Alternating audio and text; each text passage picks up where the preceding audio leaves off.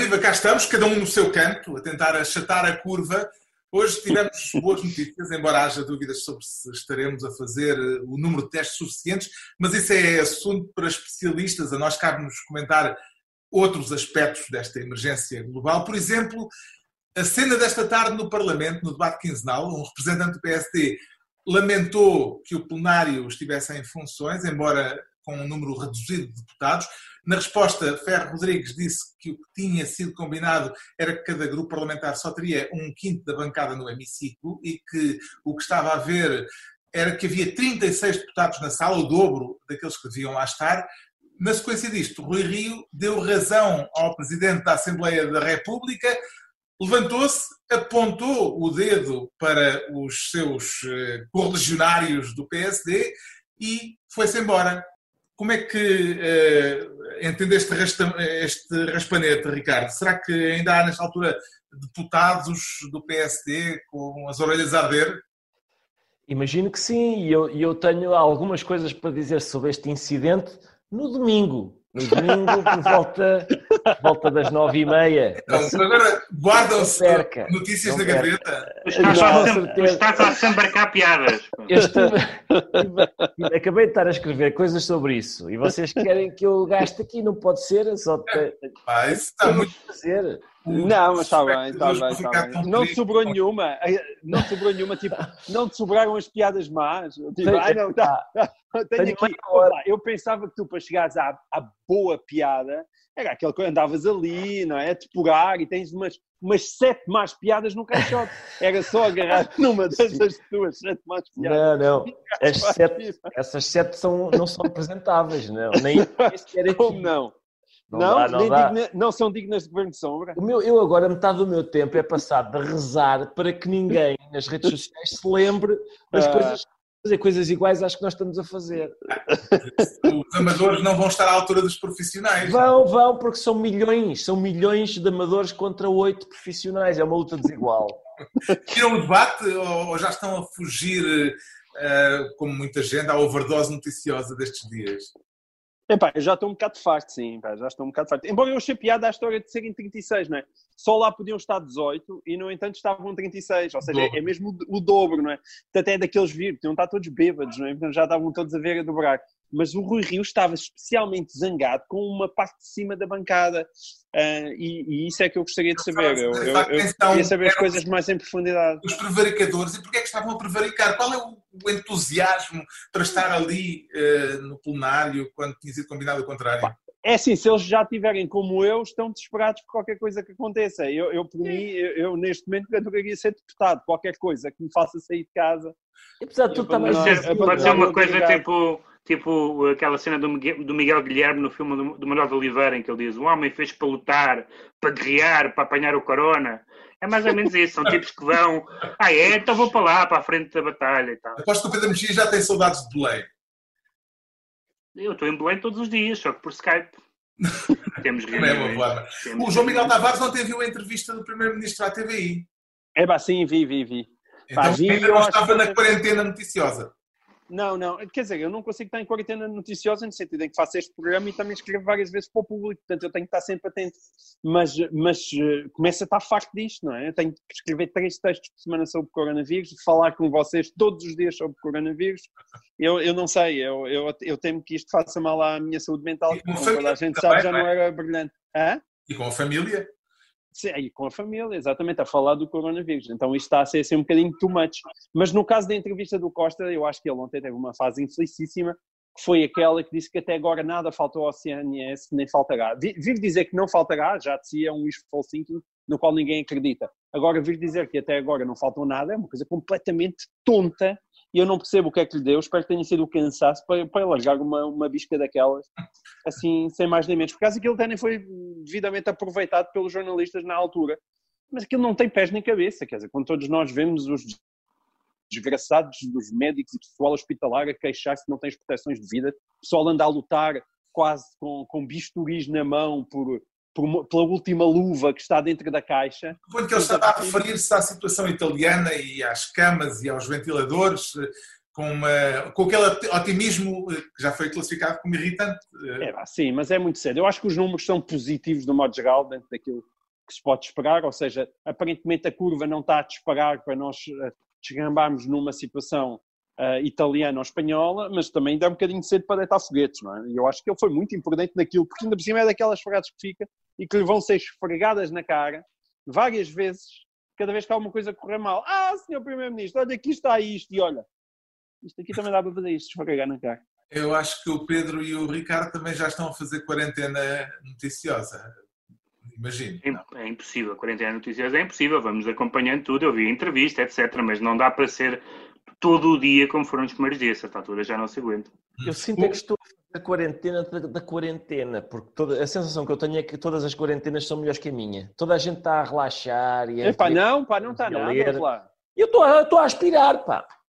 Tu estás a aspirar? Pois estou, tenho muito que fazer aqui. A aspirar e a tu matutar. nunca aspiraste na vida, pá. A aspirar e a matutar numa notícia de ontem. Eh, a notícia de que o Plácido Domingo também está infectado.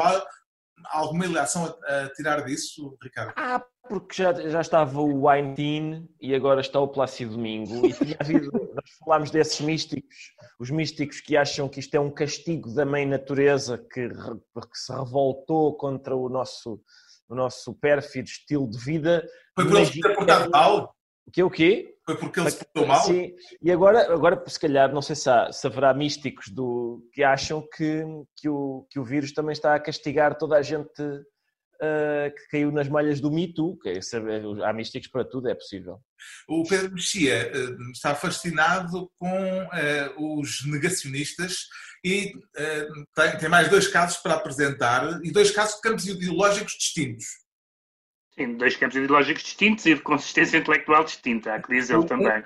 Mas, em todo é o caso... Ben, que é um nome importante da filosofia e da área da esquerda, não é? Uhum.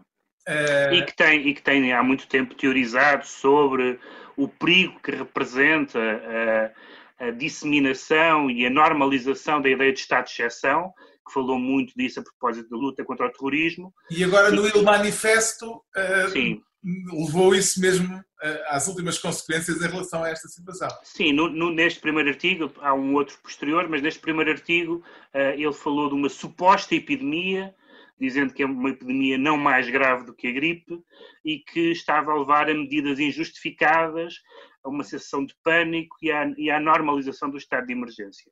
Ora bem, uh, os, as reflexões dele sobre o estado de emergência são muito interessantes e temos visto em muitos países do mundo uh, pessoas a abusar do estado de emergência, em Israel, nomeadamente. Mas o problema é a premissa. A premissa de que isto, de que não há nenhum problema, de que, de que a epidemia é uma suposta, ele diz mesmo suposta epidemia, não mais grave do que a gripe, diz ele, quando é mais grave do que a gripe, porque não há vacina.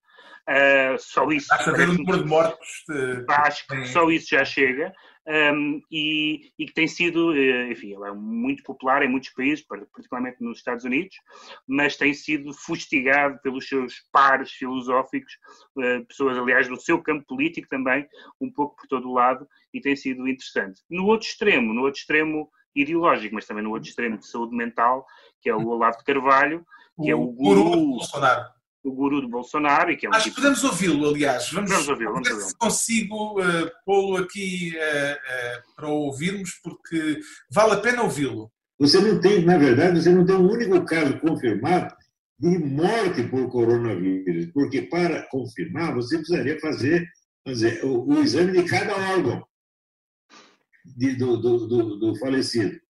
Onde fizeram isso? Nunca fizeram nenhum. Então, isso aí é um negócio, vamos dizer, a mais vasta manipulação de opinião pública que já aconteceu na história mundo. Ora bem, a mais vasta manipulação eh, da opinião pública. Sim, é engraçado. Já se percebe de onde é que, de onde é que Bolsonaro foi não, o que é engraçado é que eles, eles, eles vêm, de, eles vêm de, de já, além das outras diferenças todas, também vêm de uma atitude muito diferente. O, o, o Olavo de Carvalho está na atitude negacionista de quem está no poder, uh, neste caso inspirador do poder, uh, e que, portanto, acha que tudo isto é para derrubar os líderes, nomeadamente o Bolsonaro, o Trump e outros, e o, e o Agamben está na, na, na, atitude de oposicionista que teme sempre que o fascismo esteja aí. Ora bem, o estado de emergência é certamente perigoso, mas é para as emergências. A dúvida é se isto é uma emergência. Do ponto de vista médico, parece que é uma emergência.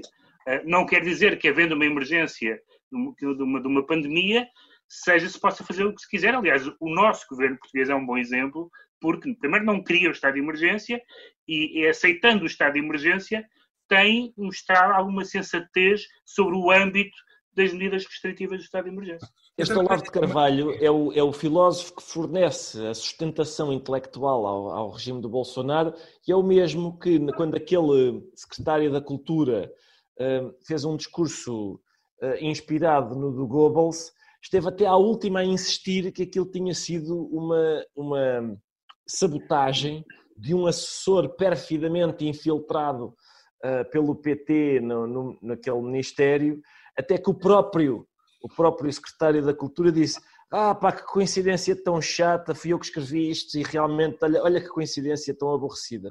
Mas ele até à última esteve a negar e a dizer que não, que era, que era, era certamente uma conspiração.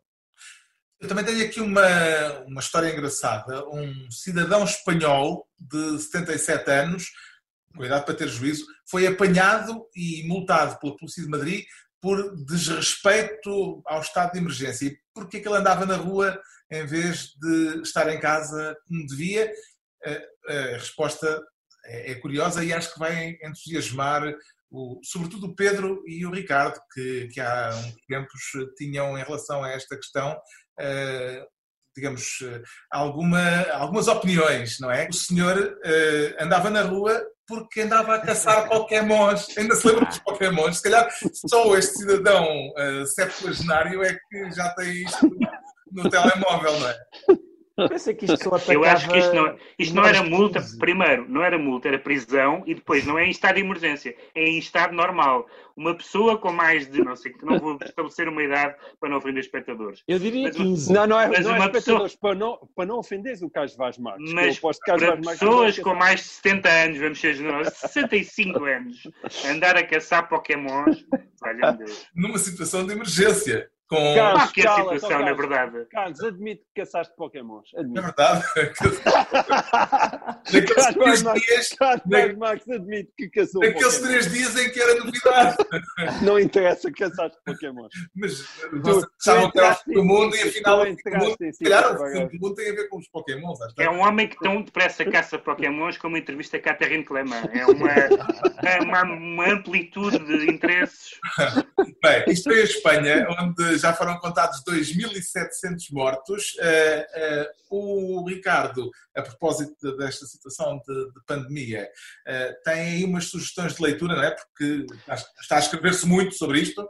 Está, sim, é, é a New York Review of Books, está a fazer uma espécie de diário da pandemia e não é preciso ser assinante, eu experimentei aqui com, eu acho que, acho que está, está fora de, da assinatura e, e, é muito interessante porque eles têm colaboradores em vários sítios do, do globo, eh, cada um, com, por exemplo, tem vários em Itália, tem uma senhora em Roma, está o Tim Parks em Milão, e eles, todos eles estão, e vários, em vários outros pontos do globo, todos eles a, a, a fazerem, eh, digamos, o relato de como está a correr a pandemia nesses países, e, e é isso, é, é, tem sido interessante e tem, é, uma, é, uma, é uma, uma, coisa diária que, que, que, se pode seguir através da internet, não é preciso sair para ir comprar. É para o Ricardo, quem, quem, é esse gajo que tu tens na barriga? Este é Conor McGregor, ah. da Notorious. Sim, sim. Ah, Primo do Conor Osiris. É um, é um homem cuja, cuja confiança, cuja autoconfiança é realmente muito impressionante. E tu, quando é... usas ao peito, ficas mais Mais autoconfiante também. Não fica, é só é, é, é, uma, é uma ambição. Eu gostava de ter aquela, aquela capacidade de, de, crença em si próprio que realmente impressiona. Mas para bater E depois, eh, com, essa, com esse caparro todo, vem um, um vírus e a coisa. Exato, e dá cabo de nós, não, realmente não, não adianta. Se calhar não, não é preciso andar com isso tudo. Tô, Carlos, tudo isto é vão, tudo isto é vão. Já o Eclesiastes dizia. Eu, basicamente, nós hoje parecemos que estamos todos num velório, não é? Estamos todo, é o coronavírus fez-nos dizer aquelas coisas que se dizem no velório, que é não somos nada. Ao pó voltaremos. É verdade. Uh, olha, a propósito, o, o obituário agora. Uh, morreu. O... Há sempre um todos os dias. É, morreu hoje o desenhador dos álbuns da Asterix, Albert Uderzo. Uh, e é interessante lembrar João Miguel Tavares que ele pôs premonitoriamente o Asterix a combater o coronavírus em 2017. É um, é um álbum chamado Asterix eh, e a Transitálica, mas é um, é um daqueles álbuns finais que são todos bastante maus. Mas a, gra, a, graça daquilo é que de facto tinha uma personagem lá no meio dessa corrida que se chamava Coronavírus. Isso já tem, uh, tem sido corrido aí as redes sociais e é, é, uma daquelas coincidências realmente levadas da breca. Como aquela e coisa verdade é que o também, não é? É verdade, é verdade. Bom, e, e, mas os Simpsons, do modo geral, também já desenharam tudo desde o início do, tempo, incluindo a eleição do Donald Trump. Mas no caso do Derzo, tem agora essa, essa triste coincidência dele, dele, ter falecido. Foi de ataque cardíaco, não é? Portanto, não teve não nada. Teve com, com o coronavírus? Diretamente a ver com o coronavírus. Ele também já estava bastante adoentado e já tinha passado os pincéis do Asterix a outros desenhadores. Uh, a verdadeira morte do Asterix já aconteceu para aí há 40 anos, quando morreu o Goscinny. É, é isso, é isso. O problema disto é que tanto o, o Derzo, no caso do Asterix, como o Morris, no caso do Lucky Luke, a grande sorte na, da vida deles foi terem se cruzado com o Goscinny alguns na, na, na, sua vida. Como a nossa sorte foi ter-nos cruzado um dia na nossa vida com o Ricardo Augusto Pereira, que é o nosso Goscinny, não é? Ah, sim, e... sim. É igualzinho, é igual, é igual. e então, e então, na verdade, eles eram desenhadores bastante competentes, tanto um como o outro. O, o Oderzo, bastante talentoso como, como desenhador, aliás, mesmo quem hoje em dia limita o estilo não é tão competente quanto ele, enquanto desenhador da série. Uh, mas claro, o gênio do Asterix não estava no desenho, mas estava nos argumentos do, do, do Goscinny, que, que, morreu há muito tempo, no final da década de 70. O Derson morreu de ataque cardíaco, mas uh, há uma vítima uh, famosa hoje do coronavírus, que é o músico, o Papa Groove, como lhe chamavam, Manu Dibango, um francês de que, nasceu nos Camarões e que pôs muita gente a dançar, tinha eh, 86 anos, e se calhar despedimos hoje dele com o Afro Jazz eh, de Manu Dibango. Eh, não sei se era fazia parte das vossas playlists, não, não imagino que nem por e isso. Ninguém me põe a dançar, pô. Eu tenho, eu tenho a playlist quase só composta por Afro Jazz. Imagina. Talvez o João Miguel Tavares tu tenha ouvido um bocadinho, não? Não, sim, mas a minha fase World já, já passou há algum tempo e, portanto, não, não, ultimamente não tinha, não, não. Não. Portanto, fica a tua, fica a tua. Fica a tu, então, grande melómano. Uh, tu és imbatível ver, na tua melomania. Vamos ver se eu consigo pôr aqui a tocar o Manu Dibango e despedimos até amanhã. Uh, é isso mesmo.